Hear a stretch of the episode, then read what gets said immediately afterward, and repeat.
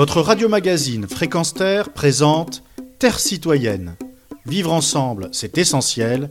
Une chronique animée par Pierre Guelf. La primaire écolo française qui désignera le ou la représentante finale à la course à la présidentielle de 2022 d'Europe Écologie Les Verts est suivie avec grand intérêt dans la capitale de l'Europe. Là où non seulement il y a le siège des principales institutions européennes, mais un nombre important de Français qui y travaillent et résident.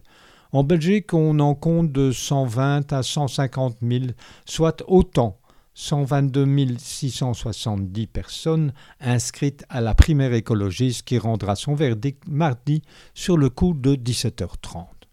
Une primaire également suivie avec attention par de nombreux Belges qui, eux, comparent aisément les programmes émis par les candidats d'Europe Écologie Les Verts avec la gouvernance du parti écolo qui participe déjà à différents niveaux de pouvoir parmi les plus importants d'un pays morcelé en une kyrielle de gouvernement ou de chapelles locales.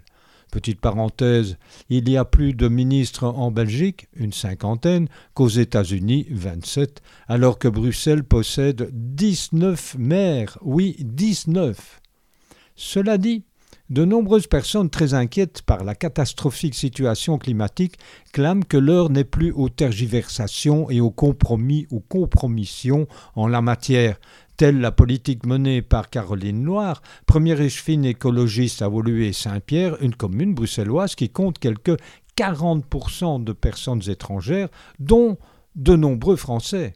Ainsi, Parallèlement à de louables initiatives en faveur de l'environnement, cette élue verte cautionne, par jeu d'alliances politiciennes, une véritable politique de bétonisation dans sa commune, et ce qui est dénoncé par maintes associations citoyennes, mais qui ne semble guère l'émouvoir, ni le parti écolo d'ailleurs.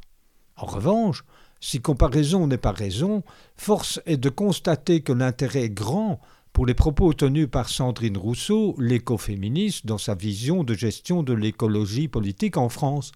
Fréquence a retenu quelques-unes de ses déclarations prononcées lors des débats médiatisés de la primaire, dans Libération de ce week-end, sur son site entre autres.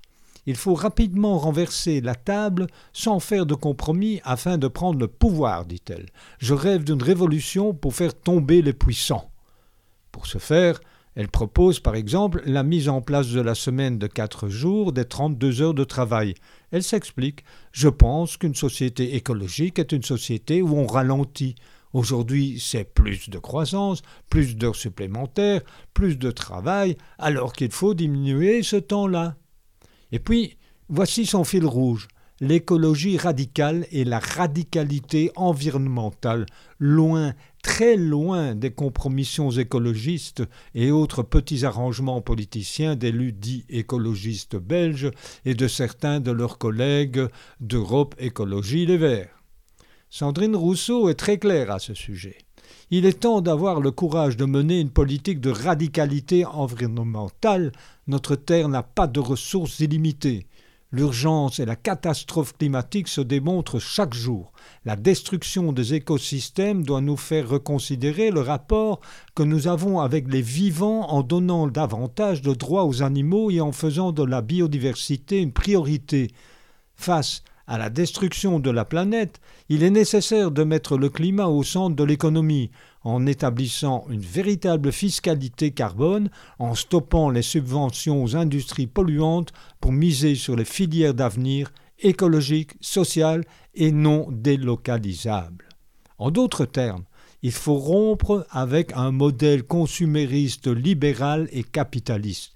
Et on est donc loin, très loin même, de la volonté de son opposant au sprint final, le routinier de la politique Yannick Jadot, qui lui rétorque la vraie radicalité d'accéder aux responsabilités.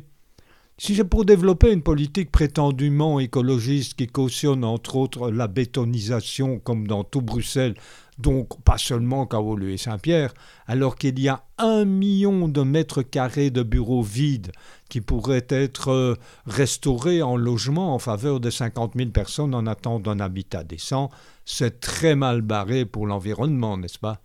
Alors, pour paraphraser un célèbre slogan l'écologie sans lutte des classes et du jardinage, et sans vouloir vexer les jardiniers, osons à notre tour clamer que, sans éthique politique, l'écologie est du jardinage.